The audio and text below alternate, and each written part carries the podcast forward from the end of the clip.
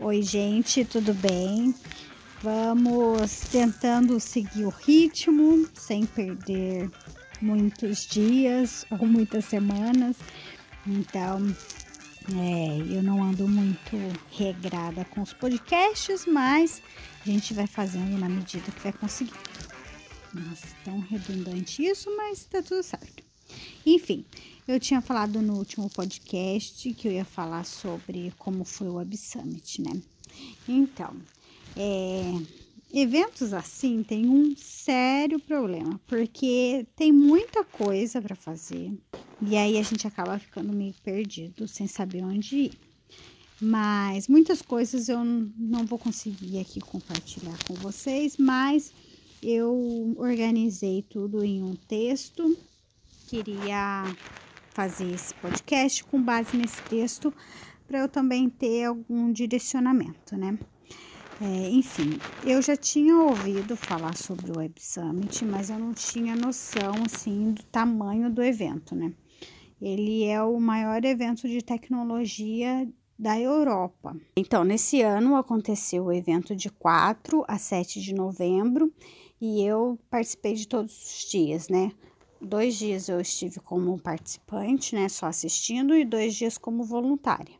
E foi um, algo bem legal e válido, né, porque mesmo quando a gente estava trabalhando, a gente estava acompanhando as palestras, né, porque o nosso trabalho era pegar os, as falas, né, os pontos principais das palestras e transcrever para serem postadas nas redes sociais. Então, mesmo no dia que a gente estava trabalhando, a gente estava consumindo muito conteúdo.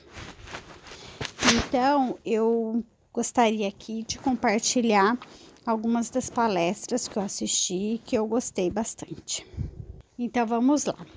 É, a primeira palestra que eu gostei, mas também eu digamos que tenho razões claras para ter gostado, porque foi a palestra que eu mais entendi, porque era de um brasileiro. Então, você percebe, né, que o, o, inglês do brasileiro é muito mais fácil da gente entender, porque a organização do pensamento é a mesma. Então, foi a, a palestra que eu entendi do início ao fim, então eu adorei. Quando o brasileiro começava a falar lá inglês, nossa, era uma alegria, porque você entendia tudo, fazia tudo sentido, então era maravilhoso. Então a palestra que eu mais gostei foi sobre o marketing do Burger King. Foi feito pelo Fernando Machado, que é o CMO da empresa. Então eu vou compartilhar aqui um pouquinho do que eu anotei. E se os profissionais de marketing tratassem a, cri a criatividade como uma vantagem competitiva, quais resultados as marcas seriam capazes de alcançar? À medida em que a relação entre marcas e pessoas evolui, alimentada por mudanças rápidas na tecnologia, é fácil confundir o que é há para ficar e o que é apenas ruído. Para Fernando, a criatividade é o fator chave, ou seja, não se trata de dinheiro. Quando você tem criatividade, você consegue criar caminhos tão bons ou até melhores. Se gastasse uma fortuna para ter o Neymar, por exemplo, como garoto propaganda. A criatividade tem o poder de mudar a realidade. Essa parte sim eu gostei bastante, porque ele falava sobre a forma como o hambúrguer era feito, né? Que esse é o diferencial competitivo deles. Então ele falou assim: Imagine alguém que é engraçado. A pessoa não está aí andando dizendo, ei, isso é engraçado. A pessoa, para mostrar que é engraçada, ela conta uma piada. Então, o que ele concluiu foi que eles estavam fazendo a mesma coisa. Eles estavam querendo dizer em todas as letras quais, é, qual era o diferencial deles. Então, a ideia foi demonstrar qual era o diferencial e aí as pessoas percebiam, né, que era na forma como o hambúrguer era feito. É feito, né, ainda. Outra palestra também que eu gostei bastante foi do David E1. Eu não sei se lê desse jeito, mas é o diretor de inovação da Samsung e presidente também da Samsung Next. Enfim, é, vou também compartilhar aqui o que eu escrevi. Na verdade, também essas, essas, esses resuminhos das palestras eu peguei também do da programação, traduzi e aí algumas coisas eu acrescentei com as minhas palavras nesse texto. O que transforma uma casa em um lar? a Samsung acredita que uma nova onda de inovação transformará nossas casas cada vez mais conectadas em casas verdadeiramente inteligentes do futuro. De acordo com David, o que faz a casa se tornar um lar são as experiências, e a tecnologia pode levar a experiência que você tem hoje em casa a um outro patamar. Então ele mostrou assim muitas coisas sobre essas casas do futuro. E se a gente for pensar, né, ele, o tema da palestra é a sua casa em 2025. Então não tá tão longe aí assim, né? Pensar que daqui a cinco anos a gente pode ter casas muito tecnológicas e inteligentes. Não sei se vai estar disponível para todos os bolsos, mas é uma realidade. Então, ele falava que a forma como você se relaciona, entre aspas, com os, os, os eletrodomésticos, por exemplo, vai ser diferente, porque o que era uma geladeira, ou o que é uma geladeira atualmente, no futuro ela pode ser chamada como uma assistente de compra, porque na própria geladeira já vai mostrar o que está faltando, o que você precisa comprar. Então, toda essa inteligência vai ser trabalhada para é, otimizar a sua vida, facilitar também, com certeza. Outra palestra que eu não vi inteira, só vi um pedacinho, mas eu também não podia deixar de colocar aqui, que é a do Brad Smith, que é o presidente da Microsoft. O tema é a promessa e o perigo da era digital. O mundo alcançou um ponto de inflexão no qual a tecnologia digital está sendo usada como uma ferramenta poderosa e uma arma formidável. Brad falou sobre as novas abordagens para gerenciar essa era e as medidas que as empresas de todos os tamanhos podem adotar para aceitar maior responsabilidade e formar parcerias com governos para moldar o futuro. Segundo o presidente da Microsoft, existem quatro coisas fundamentais que juntas podem transformar a computação e, consequentemente, a nossa realidade, né? O poder da computação, a nuvem, os dados e a inteligência artificial. Então, a Microsoft é com certeza uma das que lideram as transformações tecnológicas e, e o presidente esteve lá para marcar território nessa transformação, com certeza.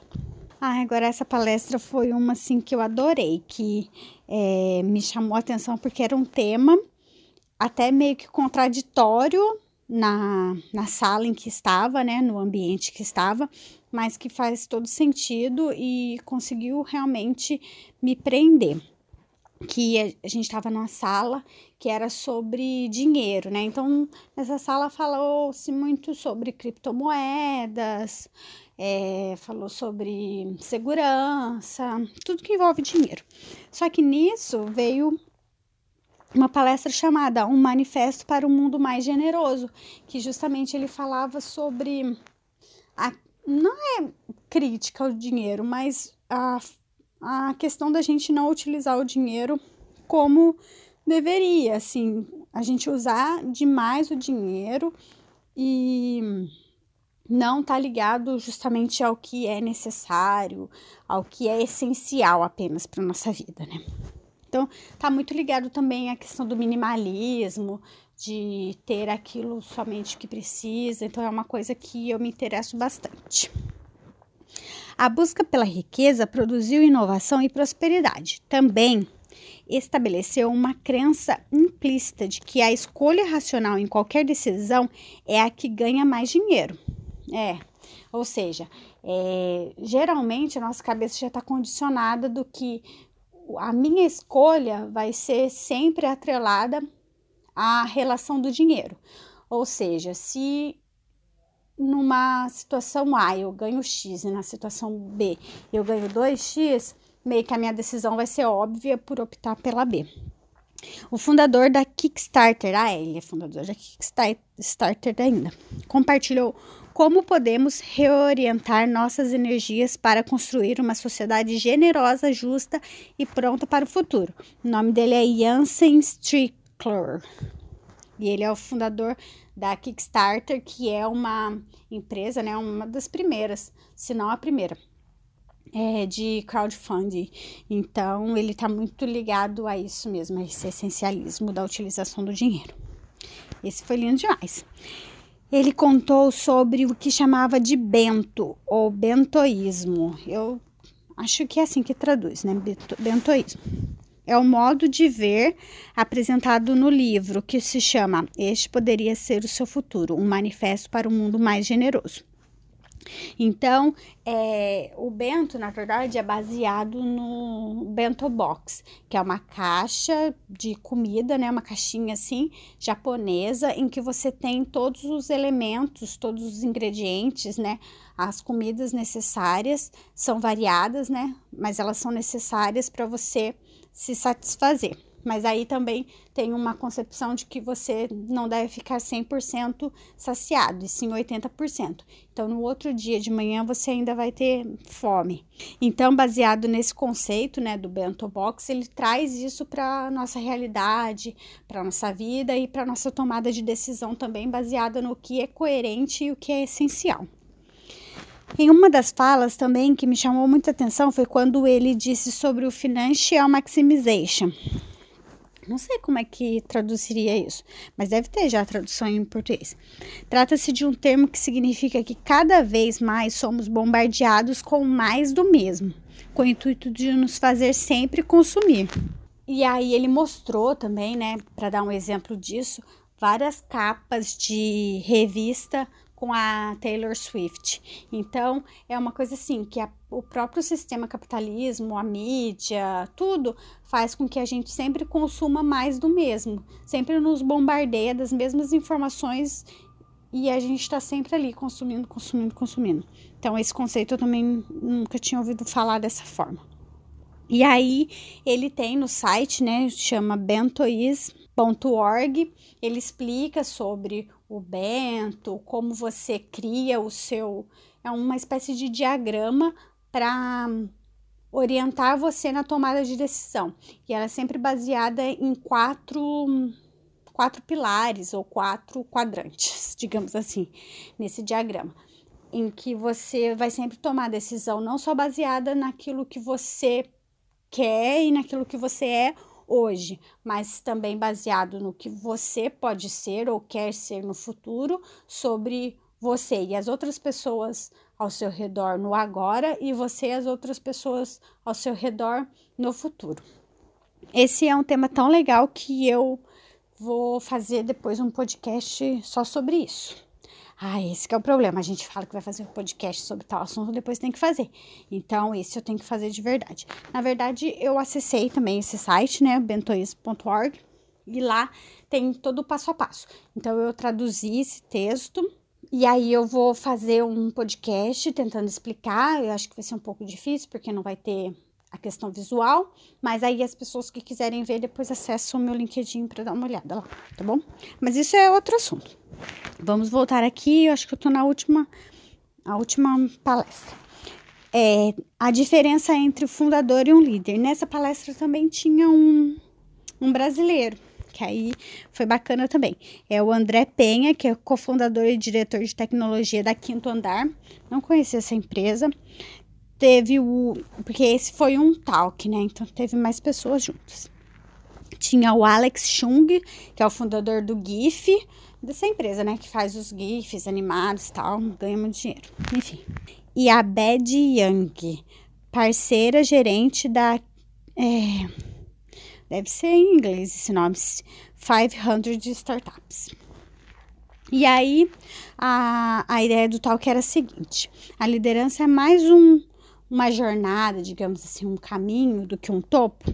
Essa palestra fez a pergunta sobre o equilíbrio entre liderar e recuar, como refletir sobre seu próprio desempenho, evitar desastre e atrair e reter os melhores líderes para sua equipe. Então, nesse talk, cada um contou sobre as suas experiências, né? Sobre a necessidade de fazer é, feedback, de ter uma comunicação transparência, que ainda que sejam startups, né? Desde o início, eles vão criando essa cultura forte, né? De ter uma liderança boa, transparente, como já tinha falado, para poder é, se fortalecer depois, né? Ser uma empresa forte depois quando crescer.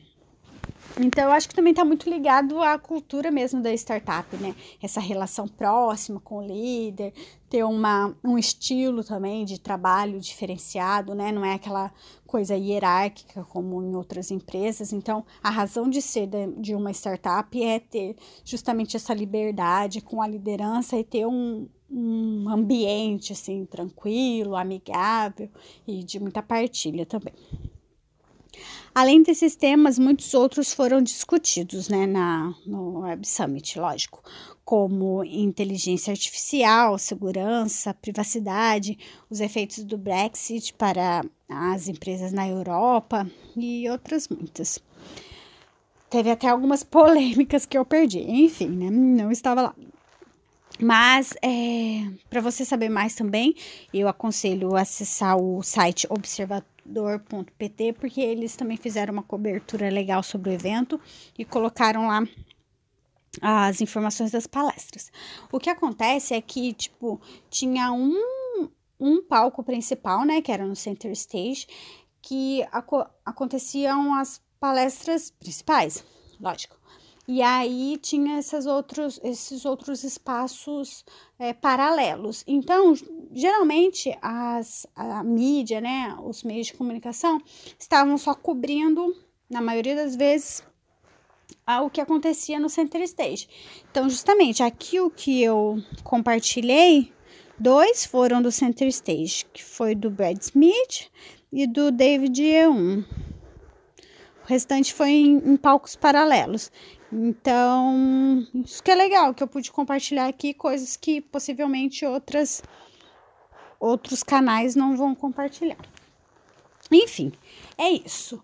É, tem muita coisa realmente além disso, né? Tinha muitas startups lá buscando investimento, rodas assim de conversa para fortalecer o networking. Tinha o Night Summit, que era à noite, né? Para você. Night Summit à noite.